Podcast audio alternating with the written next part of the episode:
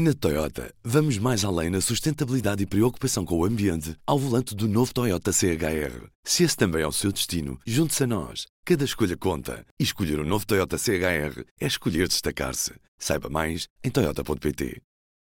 Assinar o público com 10% de desconto é fácil. Vá a público.pt barra assinaturas e introduza o código POD10. P-O-D 10. Boas leituras. Viva! P24 nos seus ouvidos.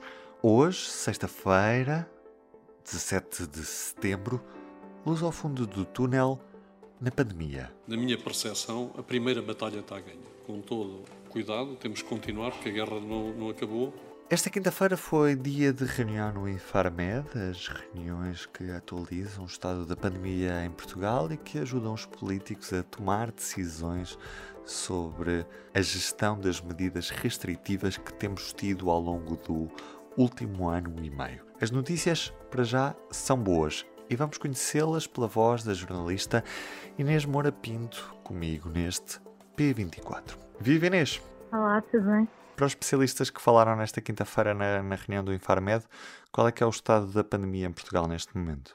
Especialistas parecem concordar que Portugal se aproxima de um momento de maiores liberdades ainda que com alguma cautela.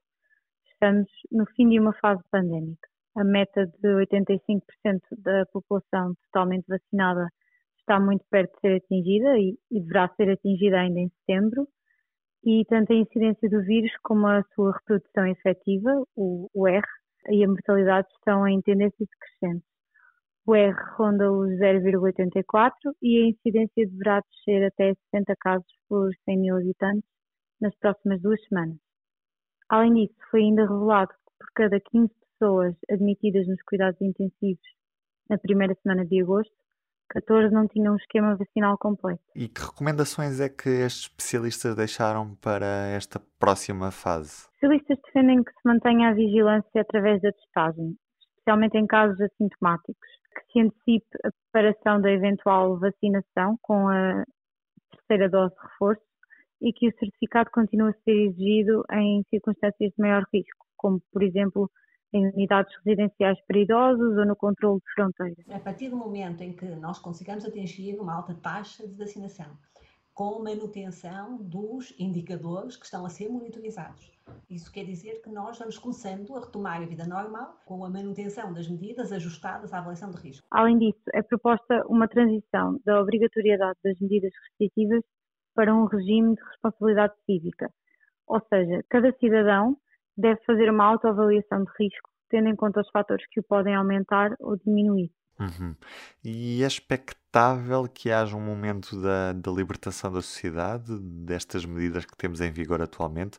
Ou a recomendação é mesmo para que algumas medidas se mantenham e que medidas é que são essas? Os peritos propõem então que se dê mais autonomia aos portugueses as restrições ainda em vigor deixariam de ser obrigatórias em breve, sendo substituídas por comportamentos individuais e institucionais adequados ao nível de risco de cada atividade. Contudo, há medidas que, no entender dos especialistas, devem manter-se sempre em vigor. É o caso da ventilação e climatização adequada de espaços fechados, a autoavaliação de risco e a utilização de medidas de proteção de acordo com esta avaliação de risco. Pode ser, por exemplo, a exigência de certificado ou teste, a limitação da lotação de espaços uh, ou o uso de máscara, entre outros. Uhum. E, e, sobre a vacinação, temos novidades? Ou seja, sempre vamos ter de ir tomar uma terceira dose ou, ou ainda não sabemos? O grupo de peritos propôs que se antecipe a eventual necessidade de reforço massivo da população, estabelecendo um plano que garanta que este processo não fica a cargo dos cuidados de saúde primários. Eh, posteriormente, o vice-almirante Henrique Gouveia Melo, coordenador da Task Force responsável pela vacinação, adiantou também que a partir da segunda quinzena de dezembro poderá arrancar já a vacinação com as terceiras doses de reforço para os maiores de 65 anos, se assim se provar necessário. Portanto, ainda é incerto. Vamos ver também o que é que a DGS vai decidir no futuro. Inês, muito obrigado por este bocadinho, foi um prazer. Obrigada. E, como sempre, os destaques da edição impressa do público. Rapazes são o parente pobre da educação, mas continuam a ter melhores salários. é uma peça da Clara Viana a propósito do relatório da OCDE Education at a Glance 2021, que foi divulgado nesta quinta-feira. Na prática, os resultados mostram que quase nada mudou no fosso entre rapazes e raparigas que se instalou no sistema de ensino. Eles chumbam mais, estão em maioria nos cursos que não têm o superior como saída óbvia e em minoria entre os licenciados.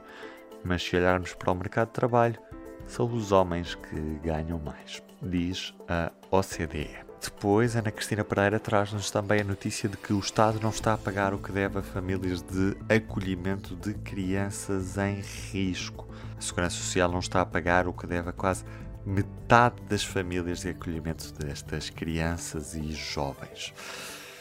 E do P24 é tudo por hoje.